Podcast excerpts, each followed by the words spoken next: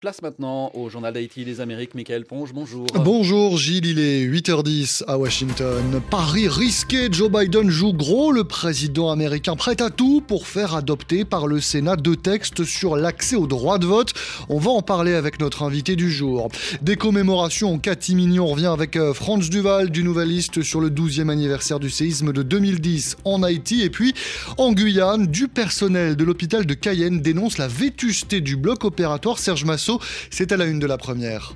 Oui, un bloc opératoire avec un plafond qui s'effondre sous le poids de l'eau, des fuites et des moisissures. Bref, la direction promet le début des travaux dès la semaine prochaine. Rendez-vous pour en parler, Serge, dans 15 minutes. Bienvenue à tous. RFI, les voix du monde. C'est le sujet qui anime l'arène politique depuis le début de la semaine aux États-Unis et qui fait les gros titres des matinales télé. We begin this morning now with a renewed push for action on voting rights as President Biden calls for a major change to Senate rules. Le président Biden qui appelle à un changement majeur, comme le dit ici la présentatrice de NBC News, changement des règles parlementaires afin de faire voter une loi fédérale pour garantir l'accès au droit de vote des minorités dans les États conservateurs. Deux lois, en fait, en ce sens, qui sont bloqué au Sénat de Washington. C'est donc le moment de décider si oui ou non l'on veut faire adopter ces textes, quitte à bousculer les traditions parlementaires, disait mardi Joe Biden. Bonjour Stéphanie Schuller. Bonjour Michael, bonjour à tous. Pour y arriver, Joe Biden a besoin du soutien de l'ensemble des 50 sénateurs démocrates et ce n'est pas gagné. Non, en effet, parce que deux d'entre eux se montrent hésitants et le président tentera de les convaincre lors d'un déjeuner ce jeudi au Sénat, annonce le New York Times ce matin. Après le discours de Joe Biden mardi en Géorgie, les républicains dénoncent d'ores et déjà un coup de force inacceptable. Il y a 12 mois, ce président a déclaré que le désaccord ne devait pas conduire à la désunion, a déclaré le leader de la minorité conservatrice au Sénat, Mitch McConnell, cité par le quotidien. Et là, Joe Biden invoque la guerre de sécession, la guerre civile pour déaboliser euh, les Américains qui ne sont pas d'accord avec lui et il qualifie les sénateurs de traîtres. C'est profondément anti-présidentiel. Ça, c'est donc euh, l'avis euh, des conservateurs. Pour les démocrates, Stéphanie, garantir l'accès au droit de vote des minorités, c'est protéger la démocratie américaine. Et protéger notre démocratie n'a pas toujours été une affaire partisane, rappelle Barack Obama, qui publie aujourd'hui une tribune dans le quotidien USA Today. La loi sur le droit de vote est le résultat d'efforts de démocrates et de républicains, et les présidents Reagan et George W. Bush ont tous deux signé son renouvellement lorsqu'ils étaient en fonction, poursuit l'ex-président. Notre démocratie n'est pas acquis, nous les citoyens devons l'entretenir et la soigner, et pour ce faire, nous devons préserver et protéger son outil le plus plus fondamental, qui est justement le droit de vote. C'est pourquoi je soutiens pleinement l'appel du président Joe Biden à modifier, si nécessaire, les règles du Sénat pour s'assurer que la législation sur le droit de vote puisse être votée. Et Barack Obama de conclure, la démocratie américaine est mise à rude épreuve. Les futures générations comptent sur nous pour relever ce défi. Mais Joe Biden n'affaiblit-il pas la démocratie en tentant de passer euh, en force au Sénat? C'est la question que l'on peut se poser. On va en parler avec vous. François Verniol de Chantal, professeur à l'Université de Paris. Bonjour. Bonjour. Pour faire adopter ces textes, Joe Biden propose en fait d'abandonner la règle des 60 voix. C'est la seule manière de contourner le filibuster, la filibuste, une tradition euh, solidement ancrée euh, au Parlement euh, américain. C'est le cœur du problème, hein, si je puis dire. Ce filibuster, expliquez-nous qu'est-ce que c'est? Alors le filibuster a une, une, histoire très ancienne aux États-Unis puisque c'est une euh, procédure qui remonte au tout début du 19e siècle. Euh, c'est en fait une procédure qui euh, permet à un sénateur de s'exprimer en toute liberté sans être interrompu par ses pairs. Et la manière dont le, filibuster a été, a été mis en place est, est, une, est une manière qui visait à légitimer le point de vue des minorités. Donc il y a, euh, tout cet imaginaire autour du filibuster euh, qui est une arme de la minorité pour défendre son point de vue dans une chambre qui lui est hostile. Et peut-être que certains de vos auditeurs ont vu un film euh, qui remonte aux années 30, qui est très célèbre, qui s'appelle Mr. Smith Goes to the Senate, où justement la, scène cruciale est un, un, sénateur qui est un individu un petit peu naïf, mais tout à fait positif, euh, lance un filibuster pour convaincre ses pairs, qui sont tous des politiciens cyniques, euh, du bien fondé de, de, son opinion. Donc là, vraiment, on a la meilleure illustration de ce mythe du filibuster. Et au fil Mais, du temps, oui, la disposition, elle a été euh, dévoyée, on peut le dire comme ça. Hein. C'est exactement ça, puisque là, vraiment, il faut faire la différence entre l'imaginaire autour du filibuster et la mise en œuvre pratique. Euh, dans les faits, historiquement, la seule minorité qui a utilisé le filibuster est la minorité des démocrates sudistes, racistes et esclavagistes, euh, qui ont euh, mis sous coupe réglée le Sénat américain pour imposer euh, leurs idées. Et euh, leur, leur, leur, motivation était euh, tellement forte qu'ils sont en fait euh, à l'origine du filibuster le plus long de toute l'histoire américaine, qui est un filibuster qui date de 1957 et qui a duré 24 heures et 18 minutes. Le sénateur de Caroline du Sud en question a parlé sans s'interrompre pendant 24 heures et 18 minutes. C'est le record absolu à ce jour. Sacrée performance, donc, cette obstruction euh, parlementaire qui, au fil des décennies aussi, eh bien, euh, face à ce que cela permettait ou au contraire euh, ne permettait pas de faire, de poursuivre les débats, eh bien, euh, cela a été réformé aussi. On peut en dire juste un mot très rapidement. Alors, le filibuster, en fait, euh, depuis les années 60, c'est en quelque sorte métastasé. C'est-à-dire qu'il est devenu d'emploi beaucoup plus général. Il est devenu beaucoup plus simple également euh, dans son utilisation. Et le, le, filibuster est maintenant totalement omniprésent au sein du Sénat, de sorte que le Sénat est une assemblée où la moindre prise de décision est bloquée.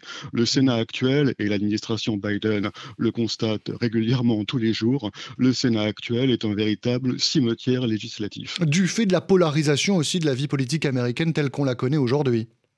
Très précisément, vous avez tout à fait raison. La polarisation et le fait que les majorités au sein du Sénat sont toujours des mmh. majorités extrêmement faibles. 50, 51, 52, 50 actuellement, comme le rappelait votre correspondante. Et euh, comme pour mettre un terme au filibuster, il faut faire appel à une majorité extraordinaire, eh bien, euh, ouais. il est tout à fait possible pour une minorité de bloquer la moindre prise de décision, le moindre vote. Ça veut dire aujourd'hui que la majorité politique au Sénat elle ne correspond pas en fait à la majorité numérique. Exactement. Mmh. Euh, le Sénat est composé de 100 sénateurs, mais la majorité politique du Sénat n'est pas mmh. sa majorité numérique. La majorité politique est de 60. Il faut mmh. 60 sénateurs pour faire quoi que ce soit au sein de la Chambre haute. Oui. Et donc c'est justement cela aujourd'hui euh, que voudrait contourner en fait euh, Joe Biden en permettant donc exceptionnellement aux sénateurs d'adopter euh, ces réformes pour garantir l'accès au droit de vote à une majorité simple. Euh, très facilement, j'allais vous demander est-ce qu'il peut y parvenir ou pas? Enfin, la réponse est peut-être moins facile. C'est exactement ça. C'est très facile de poser la question, c'est beaucoup plus difficile d'y répondre. Euh, il faut savoir déjà que euh, ce sont les sénateurs qui définissent les règles de fonctionnement de la Chambre haute et personne ne peut leur dire quoi faire avec leurs règlements. Mmh. La situation est tout à fait différente de celle qui prévaut en France, où les règlements de l'Assemblée sont validés par le Conseil constitutionnel. C'est pas du tout le cas aux États-Unis. La Cour suprême n'a rien à dire. Et du coup, le président non plus n'a rien à dire. Donc, pour euh, Joe Biden, la situation est très difficile puisqu'il doit à la fois mobiliser euh, les électeurs pour qu'ils prennent conscience du problème, ce qui n'est pas gagné, et euh, dans le même temps, éviter de froisser les prérogatives sénatoriales, car les sénateurs réagiront forcément mal à des pressions euh, venant de la présidence. Répondez-moi juste par oui ou par non. À votre avis, est-ce que sur le long terme, le Sénat peut se résoudre un jour à faire disparaître ce filibuster? Euh, la réponse sera non. eh bien voilà. Merci beaucoup François Vergnol de Chantal. On a bien compris hein, les réticences du Sénat à ce que l'on réforme euh, cette, euh, ces règles parlementaires. Merci beaucoup euh, professeur à l'Université de Paris. Merci euh, pour votre éclairage. L'autre sujet qui fait la une euh, de l'actualité ce matin aux États-Unis, c'est celui-ci. Enjeu économique mais aussi politique l'inflation américaine au plus haut, près de 7% en un an, une première depuis 40 ans. Stéphanie Choler, on vous retrouve. Oui, la hausse des prix concerne à peu près tout, pointe le Washington Post, de l'essence et des produits alimentaires aux voitures d'occasion et aux matériaux de construction. À dix mois des élections de mi-mandat, cette inflation pourrait se transformer en risque politique majeur pour Joe Biden et son parti démocrate, alerte le journal. Pendant que le président est occupé à mener sa soi-disant guerre pour défendre la démocratie, les Américains lambda, eux, doivent affronter seuls la réalité des prix exorbitants, dénonce le Detroit News ce matin. Même son de cloche dans le Wall Journal qui voit dans cette inflation record la preuve d'un échec politique. Les coupables, l'administration Biden et la réserve fédérale, selon le Wall Street Journal, qui ont inondé l'économie d'argent en 2021. Ce ne sont pas les hommes politiques qui vont devoir se serrer la ceinture, mais les travailleurs de la classe moyenne, prévient le quotidien conservateur. RFI, las voces del mundo. 10h20 au Chili, Stéphanie, où l'on découvre la surprise laissée par le gouvernement de droite sortant des autorisations accordées à deux entreprises, une chinoise et une chilienne, pour extraire du lithium. Et à quelques semaines de l'investiture du président élu de gauche, Gabriel Boric, le gouvernement sortant de Sébastien Piñera cherche visiblement le conflit, estime la Tercera, puisque Gabriel Boric, qui prendra les rênes du pays le 11 mars, a promis la création d'une société étatique d'extraction de lithium et avait demandé à l'équipe sortante de ne prendre aucune initiative sur ce dossier, rappelle El Mercurio. La réponse du jeune président élu ne s'est donc pas fait attendre. Ya tomaron la decisión, ellos tienen l'atribution le gouvernement avait le droit de prendre cette décision, mais il me semble qu'elle est mauvaise, a déclaré Gabriel Boric hier soir, avant de prévenir que son équipe allait réexaminer cette décision en temps voulu. Enfin, toute autre chose, Stéphanie. Human Rights Watch s'inquiète d'un recul alarmant des libertés fondamentales en Amérique latine avec des attaques contre l'indépendance de la justice, contre la liberté de la presse et contre les sociétés civiles. Le rapport de l'organisation pour l'année 2021 est particulièrement alarmant pour la Colombie, relève El Tiempo. Les abus policiers à l'encontre des manifestants pacifiques, les centaines d'assassinats des défenseurs des droits de l'homme et de l'environnement, ou encore les violences commises par les décisions des FARC et la guérilla de l'ELN font craindre que, si rien n'est fait, la Colombie ne retourne à une situation semblable à celle précédant les accords de paix, alerte le journal de Bogota. Stéphanie Schuller, merci. Les 8h22 euh, à Port-au-Prince, on est jeudi et c'est donc France Duval qui nous attend. Port-au-Prince. 89.3 FM. Le rédacteur en chef du Nouvelliste. Bonjour France. Bonjour Michael. Le Nouvelliste qui revient encore aujourd'hui sur les 12 ans du séisme de 2010 et ses conséquences hein, dont on a beaucoup parlé hier déjà. 12 ans plus tard, Haïti n'a pas su reconstruire sa résilience. Rien n'a été fait, peut-on lire, pour réduire la vulnérabilité d'Haïti face au risque sismique. Celui qui a dit ça dans le Nouvelliste ce matin, c'est Claude Prepti, c'est un géologue. C'est celui qui en 2008, 2009, 2010 mettait en garde le pays contre le risque sismique Aujourd'hui, il est directeur du Bureau des mines et de l'énergie en Haïti. Il a essayé de travailler depuis 12 ans sur la réduction des risques sismiques. D'abord, une connaissance du terrain. Il a installé tout un système à travers le pays pour qu'on soit au courant de ce qui se passe sous la terre en Haïti. Et 12 ans plus tard, il se plaint, il n'y a pas de budget. Les projets ont commencé en 2013. Les projets ne sont plus financés depuis 5-6 ans. Ce qui avait été fait est en train de se détériorer. Les connaissances apprises sont en train de se perdre. On a fait une carte des zones sismiques, des zones à risque, mais malheureusement, on ne continue pas à faire le travail. C'est comme si les autorités haïtiennes, tout gouvernement confondu, ont compris que c'était pas nécessaire, qu'on devait se remettre au bon Dieu pour les risques sismiques en Haïti, d'autant plus qu'il y a d'autres départements qui ont été frappés depuis 2010. Mais comme le dit Claude Prepti dans le Nouvelliste, on ne fait pas les efforts, on ne fait pas l'éducation, on ne fait pas la prévention, et c'est ce qu'il déploie, et le Nouvelliste a mis tout ça en une. Et 12 ans après, hein, les commémorations hier de ce 12e anniversaire ne resteront pas dans les mémoires. Vous l'écrivez, France, dans votre éditorial ce matin. Comme les gouvernements précédents, depuis quatre présidents en Haïti, quatre responsables, ont tout fait pour minimiser la commémoration du 12 janvier. C'est des commémorations petit comité. Il faut dire que la reconstruction s'était très mal passée. Alors, à chaque fois qu'il faut parler du 12 janvier 2010 en Haïti, eh bien, le gouvernement fait ce qu'on appelle ici une messe basse et on fait tout pour que le 12 janvier soit une journée normale en Haïti. Il n'y a pas de chômage, il n'y a pas de manifestation publique officielle. C'est vraiment, vraiment la honte. Hmm. Le Nouvelliste aujourd'hui, euh, France, qui se félicite aussi d'un pas dans la bonne direction au sud sujet de cet accord passé entre les signataires de l'accord de Montana et ceux du protocole d'entente nationale. De quoi s'agit-il et, et sur quoi porte cet accord, France alors, il faut dire c'est quoi le Montana, c'est quoi le PEN, le protocole d'entente nationale? Mais c'est deux groupes de la société haïtienne. L'accord de Montana, c'est surtout des groupes de la société civile qui se sont regroupés et qui ont fait une proposition pour une transition de rupture. Le protocole d'entente nationale, c'est surtout des élus et d'anciens élus, c'est-à-dire des membres du Sénat qui est encore en poste et d'anciens sénateurs, des responsables de partis politiques qui eux aussi avaient proposé un accord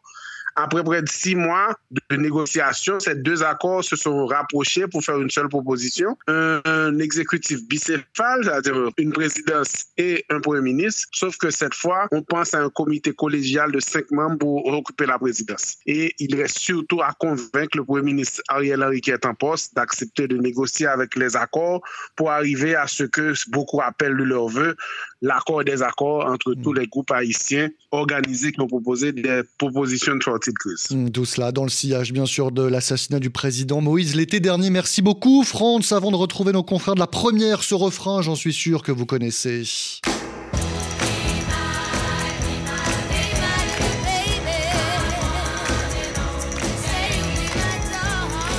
Bima Baby des Ronettes, qualifiés par certains de meilleurs titres pop jamais produits. Eh bien, Ronnie Spector, tête de proue de ce groupe mythique américain des années 60. Elle est morte hier à l'âge de 78 ans. Les Ronettes qu'elle avait formé avec sa sœur et sa cousine, seul groupe de filles à partir, écoutez bien, en tournée avec les Beatles. Elles assuraient leur première partie. C'était en 1966. Le journal de l'Outre-mer. Avec Serge Massot, bonjour. Bonjour Michael. En Guyane, à l'hôpital de Cayenne, des opérations sont reportées, mais ce n'est pas seulement à cause du Covid. Oui, certains personnels hospitaliers décrivent un bloc opératoire en état de décrépitude, un toit qui s'effondre, des fuites et des moisissures, en plus des postes vacants non pourvus. Écoutez l'enquête de Nicolas Pietrus. Catastrophique, insupportable, inhumain. Les qualificatifs ne manquent pas aux yeux du personnel du bloc opératoire pour dénoncer les conditions dans lesquelles ils tentent de sauver des vies. Actuellement, au bloc euh, opératoire de l'hôpital de Cayenne, on travaille dans un bloc qui est insalubre et désorganisé. Anne manque du personnel soignant au centre hospitalier de Cayenne. On a des plaques de faux plafond qui tombent en raison du toit qui n'est plus étanche. On a quatre salles sur six euh, d'intervention qui sont hors service dans le bloc central. Il y a des fuites d'eau, des seaux qui sont posés au sol pour recueillir l'eau qui tombe du plafond. Et ce n'est pas tout. Le personnel travaille au compte-gouttes. On est en sous-effectif au niveau des infirmiers de bloc opératoire. Actuellement, nous sommes seulement 20 infirmières de bloc au lieu de 34 nécessaires. Selon d'autres témoignages, cette situation dure depuis plusieurs mois et ce sont les fortes pluies du mois de décembre qui ont fait déborder le vase. Il y a eu des audits, des rapports, des réunions, des débrayages, des grèves, des événements indésirables. On a rédigé des courriers, euh, tant au niveau de l'encadrement que des chirurgiens, que, que du personnel paramédical. Le CHST a fait un signalement pour euh, danger grave et imminent. Face à ce danger grave et imminent, seules les interventions urgentes et vitales sont possibles. Les autres patients doivent se rendre au CHK à Kourou. Et la semaine prochaine, c'est une clinique privée de Cayenne qui va sauver le bloc opératoire de la noyade. Et la direction de l'hôpital de Cayenne assure que des travaux débuteront dès la semaine prochaine. Pendant ce temps, en Martinique, le vaccinobus de la collectivité territoriale sillonne l'île. Hier matin, il était installé devant la mairie des Trois-Îlets. Sa présence a permis à certains de franchir le pas de la première injection. Exemple avec ce collégien rencontré par Pierre-Yves Honoré. Ce collégien, âgé de 13 ans, voulait à tout prix se faire vacciner. La présence de ce itinérant a facilité la vie de Jérémy. Il y avait surtout beaucoup de cas de contact dans ma classe ou même dans l'école. En tout, je me suis dit pour me protéger. Sur une classe de 28 et on était aujourd'hui 10.